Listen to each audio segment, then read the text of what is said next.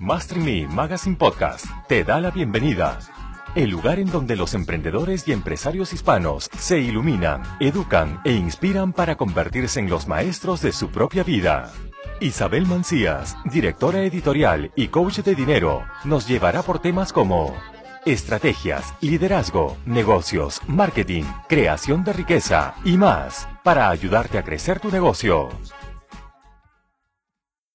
En este episodio de Master in Me Podcast, tu servidora Isabel Mancías, quiero compartir contigo una sesión que tuvimos de Money Coach Week.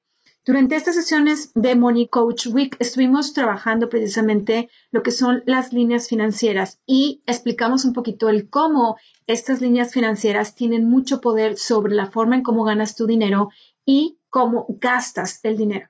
Entonces, quiero compartir contigo esta sesión que tuve con todas estas personas que participaron en Money Coach Week para que empieces a entender un poquito más cómo es que todas estas historias de tu pasado están afectando o están beneficiando la forma en cómo ganas dinero y la forma en cómo estás tú gastando o invirtiendo dinero.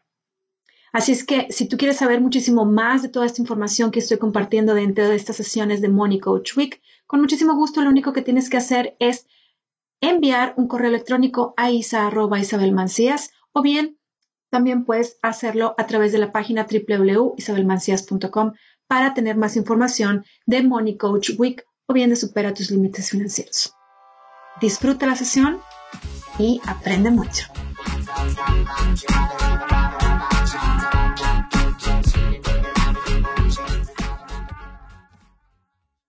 Y por supuesto, también pueden compartir en sus redes sociales todo lo que estás aprendiendo. Pero lo único que les pido es que por favor hagan un hashtag con factor mentalidad o coach de dinero o bien pueden hacerme un tag o una etiqueta y estas son mis redes sociales. Isabel Mancías, me pueden encontrar en Facebook y en LinkedIn, por supuesto, así tal cual. Mi nombre es Isabel Mancías o en Twitter y en, en LinkedIn como Isa Mancías. Soy la misma, nada más que unos me dicen como Isa y otros me dicen como Isabel. Ok, entonces, y por supuesto, esta es una buena noticia que les quiero compartir a todos, es que el canal de YouTube una vez más va a estar súper activo y voy a estar compartiendo con ustedes un video a la semana dentro del canal de YouTube, por lo cual me pueden seguir dentro del canal de YouTube para no perderse ninguno de los videos que vamos a estar compartiendo. Ok, lo más importante de todo esto es tomar nota. Tomen muchas notas, la mayor cantidad de notas que puedan. Y lo segundo de esto es que después de que ustedes tomen nota, tienen que aplicar esta nueva información dentro de sus vidas. ¿Sale? Muy bien. Excelente. Ok, entonces, primero que nada, tenemos que entender que para poder optimizar todos estos meses que tenemos de aquí a fin de año, tenemos que pensar de nuestra meta final de fin de año del 2019, ese es nuestro objetivo y de ahí nos vamos a ir hacia atrás, ¿ok? Entonces, quiero que piensen y quiero que escriban en un papel cuáles son sus objetivos para el fin de año del 2019. Y esta es la forma correcta de establecer los objetivos. Los objetivos los estableces de la meta hacia el inicio, no del inicio hacia la meta. Es uno de los errores que mucha gente comete que trata de establecerse las metas desde el inicio, bueno, puedo a lo mejor y alcanzar tanto, ya tengo tanta experiencia, ya sé que puedo, voy a poner un ejemplo de dinero que es lo más, más sencillo, ya sé que puedo aumentar un 5% mis ingresos, entonces mi objetivo va a ser un 5%. Quiero que dejes a un lado eso que sabes y quiero que te enfoques en cuál es tu objetivo para este 2019. Y si tu objetivo es, ¿sabes qué, Isa? Al principio del 2019 me estaba poniendo una meta de duplicar mis ingresos que gané en el 2018 y este año los quiero duplicar y no estoy llegando ni tantito. Oh, ok, bueno, entonces lo que tienes que hacer es ese objetivo, vamos a decir que tu objetivo era tener 20, ganaste en el 2018 10 y tu objetivo es ganar 20 este año. Ok, dentro de ese objetivo va a ser 20. Ok, tu objetivo para fin de año de este 2019 es 20. Y quiero que piensen en qué es lo que van a estar haciendo con ese dinero. ¿Cómo lo van a estar utilizando? ¿Cómo lo van a estar invirtiendo? ¿Ya ganaron esa cantidad de dinero? ¿Cómo se sienten? ¿Cuáles son las sensaciones que ustedes tienen respecto a ese objetivo. ¿Ok? Eso es lo más importante, el ponernos nuestro objetivo de forma correcta y empezar a tener claridad en todo esto de cómo me estoy sintiendo con esto. Ya realizado, mucho ojo, ya completado ese objetivo. Ok. El punto número dos de cómo establecer de forma correcta tus objetivos es que, punto número uno es tu objetivo final y punto número dos es en dónde estás el día de hoy. ¿Ok? Si tu objetivo ya dijimos que es número 20 y tú me dices, Isa, el día de hoy estoy en, estoy ganando 12, estoy ganando 13, pero sabes una cosa, tengo deudas económicas, tengo proyectos, tengo que pagar X, Y Z, tengo que hacer tantas ventas, tengo que hacer tantos planes para poder llegar a este 20, tienes que poner en dónde estás el día de hoy. ¿Cuáles son tus deudas? ¿Sabes qué, Isa? Tengo deuda de 25, tengo este proyecto en donde tengo que invertir más tiempo y no me da tiempo para hacerlo. Mis ventas son de tres al mes y tengo que estar realizando cinco al mes para poder llegar a esa meta objetivo de 20 que me propuse a finales de, de año. Y como no he cumplido esos tres, pues ahora en lugar de tres, tengo que estar haciendo cinco ventas al mes y solo estoy haciendo tres. O tengo que hacer seis y solo estoy haciendo tres. ¿Cuál es tu posición actual en este momento? Estos dos puntos, el punto A y el punto B, son los dos puntos más importantes. Y la mayor parte de las personas se salta uno de estos dos puntos, lo deja a un lado, no lo quiero ver, porque me da vergüenza donde estoy, porque tengo deuda, porque me hace sentir mal, porque sabes que las ventas no se me han dado como quiero, porque tengo estos proyectos en mente que los estoy empezando a tener y tengo clientes o prospectos que están buscándome, que ya está por cerrarse, pero por una o por otra razón no se dan las cosas, me hace sentir muy mal, estoy muy frustrado. Todo eso lo tienes que ir poniendo dentro de tu dónde estás el día de hoy. ¿Cómo te sientes? ¿En qué posición estás? ¿Cuáles son tus ventas? ¿Cuáles son tus deudas? ¿Cuánto estás ganando? ¿Cuánto estás perdiendo? ¿Cuánto tienes que pagar? Todo eso tiene que estar muy claro. Y tiene que estar muy claro, me estoy refiriendo de, tiene que estar muy claro. ¿Qué significa? Que tiene que estar en papel. Si tú no te das la oportunidad de ponerlo en papel, porque tienes vergüenza, porque tienes frustración, porque tienes miedo, no vas a poder avanzar y no vas a poder lograr ese objetivo que tú estás buscando. Es demasiado importante este punto. Necesitan escribirlo. ¿Ok? Hasta aquí vamos bien.